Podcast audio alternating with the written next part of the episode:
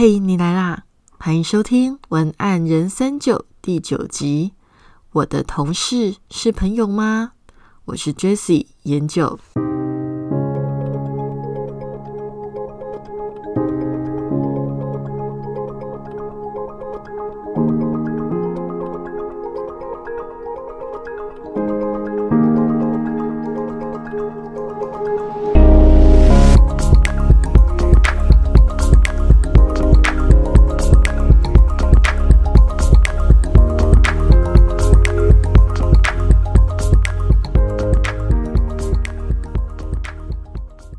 时候聊文案，有时候聊人生。今天文案人生就想要跟大家聊一聊我最近呢，就是的一些感想。嗯，因为之前有跟大家聊过，就是我其实定期都有在做回复解忧信件的志工的工作嘛。那其实我觉得一边回着解忧的信的提问啊，我觉得那个其实某个程度算是在。检视自己的伤口吧。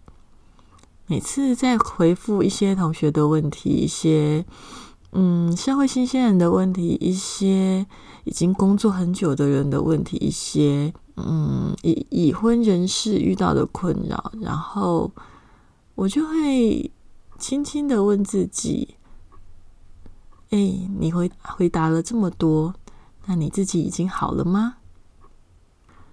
其实这些信啊，里面读着他们的烦恼，我都会轻轻的在想。我觉得这些问题很多时候真的都很眼熟，因为其实这些问题跟我们大人的问题不是都是一样的模组，只是呃舞台或剧情改变了而已。但是其实大家都痛苦的地方，还是都一直围绕在关系这件事情上，尤其是就是人际关系这种人际关系的痛苦的模组啊，就是无论从年纪多小到多大，我觉得看常常出现看起来的那个状况都很像。那我就想啊，其实如果小时候遇到这些创伤没有治愈，我们其实就会带着那些伤口变成大人。然后到头来，大人其实也只是一个懂得掩饰的小孩。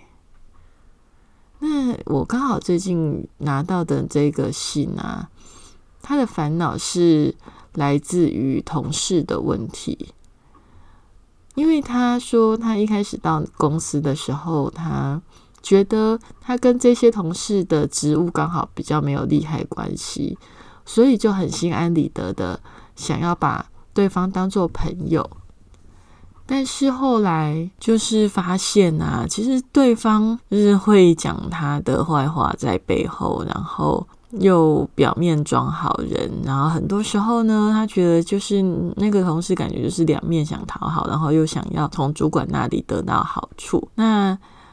但是他的角度、他的立场又不能够撕破脸，所以就一直表面装着和谐，然后对那种粉饰太平的人际关系，他觉得又虚假又痛苦。然后他就觉得这样子下去，他到底还交得到真正的朋友吗？因为他觉得他曾经也在大学的时候，呃，觉得自己人际关系完全没有问题呀，而且也有很多的好朋友。然后怎么会出了社会以后就一直碰壁，一直碰壁，然后总觉得好像心里一直很不踏实，因为必须维持着一些表面的关系，但是那些关系又很很没有真正的温度，让他觉得很痛。然后这件事情呢，就让我想到了我自己的故事，因为老实讲，我觉得我大学的时候是。超级幸运吧，就是我超级佛系的，就是根本什么都没想，然后就是分配到了一间嗯宿舍，然后就跟同系的同学住在一起，然后幸运到就是跟室友完全无磨合期，然后大家志同道合又有革命情感，然后大学的时候大家傻乎乎的，就是做了很多傻事啊，然后然后也做了很多。就是挑战啊，然后到现在大家都还记忆犹新。毕业到现在都已经十超过十年了吧，大家感情还是很好啊，还是常常联系分享生活的小事，然后彼此支支持生活的大事。不过，所以其实也因为我我大学时候的那个经验实在是实在是太好了啦，就是经验超级好，所以我毕业的时候啊，其实我一度也是以佛系的角度在交朋友，就是觉得缘分来了，自然同事就会变成朋友啊。但其实事实不是这样。我到社会，我进社会到现在啦，虽然其实我也是交了不少好朋友，但是。呃，遇到的挫折大概也是大学时代的 N 倍吧，就是那种心痛跟失望啊，还有，呃，应该是说对于人性理解上的落差，让我的心里痛很久，封闭很久。然后其实我自己也为我自己疗伤了很久很久，才终于又渐渐的重新打开心门，这样子。那其实，因为其实有一些伤害，或者是有一些误会，是可以随着时间慢慢的，因为你的经验变多了，然后你变成熟了，你就会想清楚的一些事情。然后我后来就开始仔细的去想，以前可能就是跟一些同事或者是一些工作伙伴遇到的不愉快或者是冲突，其实嗯，都是一种。怎么讲？一种社会的常态吧。因为我后来仔细想想啊，其实人真的只要认清两件事情，我们的世界会轻松很多。哪两件事情呢？第一件事情是要认清别人跟我们就是不一样的，别人跟我们是不一样的哦。我们不能够一直觉得别人是跟我们一样的。那第二个是你不要去妄想改变别人。我觉得只要能够认清这两件事情的话，我们的心里就会 呃怎么讲轻松很多吧。因为以前呢，总是会很天真的以为人际关系就是真心待人就没错了，但是我们却忽略了很大的一个问题是，呃，其实别人跟自己有一个很大的差异性，所以我们都会。一开始会很主观的以为别人跟我们想的都一样，那这一点真的是毕业以后慢慢磨练、慢慢理解才理解出来的。毕竟大学时期大家的生活背景啊都差不多，所以隔阂算小，磨合起来也不会太难。但是出社会以后啊，大家的过去真的都很不一样，那培养出来的个性就完全不同，尤其有可能。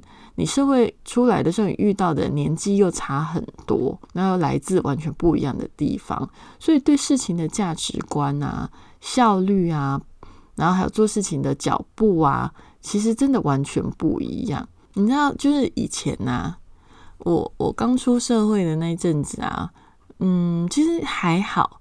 然后我是到中间，我刚好遇到其中一个同事，让我遇到非常大的挫折，就是我不晓得为什么跟他讲话，嗯，就是讲完以后，他做出来的结果或他的认知都会跟我讲的内容完全不一样。然后他的状况已经严重到让我开始怀疑自己的沟通表达能力是有问题的，知道吗？然后他在面对很多事情的事情的反应啊，情绪也都跟我想的完全不一样。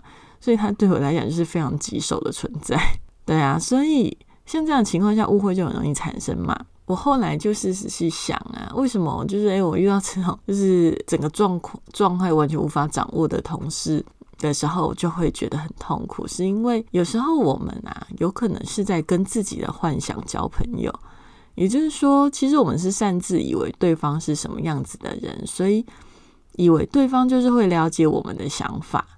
然后就会按照我自己的想法去做，结果造成很多问题。以后呢，又觉得是人家的错。其实这样也老实说也不太公平，对不对？那其实这样子，我还可以再拿一个举一个例子来讲啦，就是例如说，呃，因为我以前是读中文系的，那其实，在中文系的领域里面呢，用文字沟通是非常非常正常，而且非常非常的习惯。哎，我们以前。可是常常写手写信的呢。所以啊，其实如果遇到一些比较沟通上的障碍，当面讲又讲不清楚，又会尴尬的问题的时候，我们通常是会选择用写信来理清想法，因为写信的时候情绪比较容易梳理嘛。思想比较容易梳理清楚，所以比较不容易讲出让自己后悔的话，所以我们就很习惯用写信来取代直接面对面的沟通。但是呢，后来我就遇到一个理工系的人啊，我就发现，你写了一篇真诚的沟通信呢，往往只会换来一句简单的谢谢，然后谢谢也就算了，有的甚至他会直接跟你讲说：“哎，其实我不太知道怎么要说什么。”哎，那你遇到这样子的人啊，你还不如直接跟他讲开比较快呢。当然啦，就是例如说，你是一个习惯写信的人，写信去讲比较深的想法的人，你突然要要跟人家用面对面的方式讲开，呃，对我们来讲，这样子也是一个舒适圈的突破，所以也也有可能没有办法那么容易啦。不过，真的就是社会是一个历练，我们就是努力的想办法去克服很多的问题跟困难。那总之，如果对方没有尔虞我诈的那种状况的话，其实都还不算太难。如果对方才算善良，只是真的就是难相处的话，那很多时候我们其实要学的就是去接受每个人的特质不一样啦。如果要让自己好过一点呢，不如就去对对应每一个人啊，都找到专属于他的应对方式。那这个意思是什么意思啊？就是说，假设好了，你的个性是一个很细心的人，那做事情呢也都很精准。但是你偏偏对上一个很粗线条的人，工作如果真的没办法的话，你还是要跟他协调。但是我的意思是说，如果是在私私人的领域互动上面啦，你如果遇到那个人个性就是粗线条的话，你也只能睁一只眼闭一只眼。那他的初心你就不要追究，那甚至对这样的人，你对他也也就粗心一点吧。也许就是他他在挖掘你初心的那一面，等你初心一点的时候，他也许呃，你跟他的课题也许就会。因为因为因为同同性相斥嘛，你跟他课题也许就就消失。那我们的细心呢，就用在棋逢对手的时候再用吧。你要看对方是什么样的人，你就展现你哪一面的个性。也许就是不一样的人，就是在挖掘我们像钻石的各种不同样的自己。有一些自己我们已经意识到了，有一些自己我们还没有意识到。那这些呢，也许都在考验着我们要如何的去挖掘到。更多自己的可能性吧。那当然啦，如果说呃，这个人他的初心呃已经危害到你的工作的话，你当然不能睁一只眼闭一只眼。那这个部分就是会跟工作效率有关系的沟通方式。那这个这个部分的话，如果大家真的有需要，我们之后可以再另外一集讨论。如果你们有需要，你可以。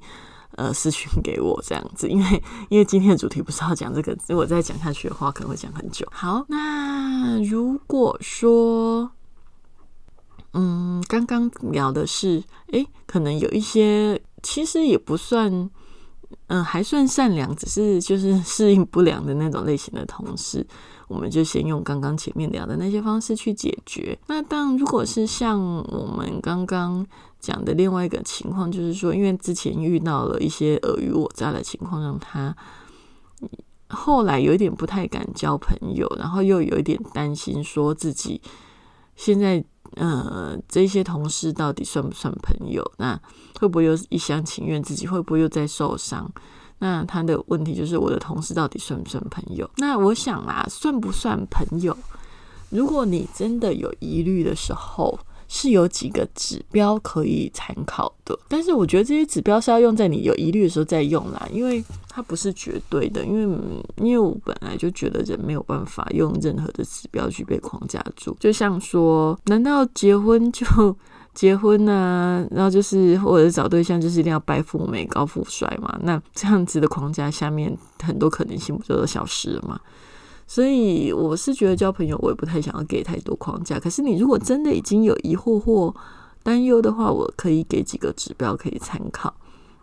那第一个就是，你觉得你们之间的付出是有互相的吗？会不会一直你单方面付出，而对方要付出的时候，就会有很多的理由障碍？例如说，呃，你第一次可能你可能都是小钱，可是第一次你出钱，第二次你出钱，然后。轮到他出钱的时候，他就说啊，我的钱包刚好怎样？我的我刚好有什么钱要花，所以现在没有钱。那如果二次、三次、四次，反正就是一直这样子的话，我觉得你就要观察一下这个人的诚意了。第二个是你们的价值观相近吗？那这个可能很难在第一个时间发现啦，因为通常价值观这种东西是需要时间去观察的。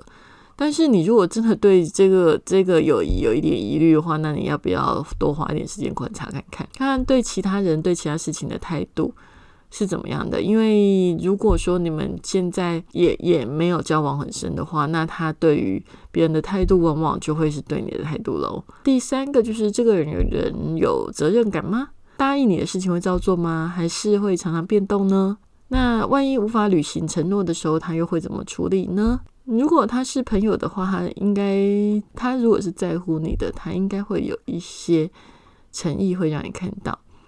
第四个是他真的在乎你吗？那个在乎的意思是指你的地雷或痛处，他是会避开还是就是踩？那那这也是一个指标。那第五个是他诚实吗？就是指的是说。呃，你可能让他知道很多你的事情，那他的事情他愿意让你知道吗？你们的资讯有对等吗？那这个其实都是一个指标啦。那当然，这个指标我觉得也不是绝对，但就是你有疑虑的时候，你就可以去参考看看。因为如果说这五五点里面 几乎通通中的话，那我觉得这个人你先把他当成同事吧。同事或人脉就好，你不要把他当成就是想要深交的朋友，因为所谓的朋友啊，是在他的心里有你的一席之地，他会尊重你，会欣赏你，也会在乎你的感受。那他不会愿意看到你为他吃亏。我觉得这个是我的标准。那你自己的标准是什么？你也可以思考看看。嗯，读到这里呀，你可能会想：哦，拜托，交个朋友需要这么麻烦吗？不是。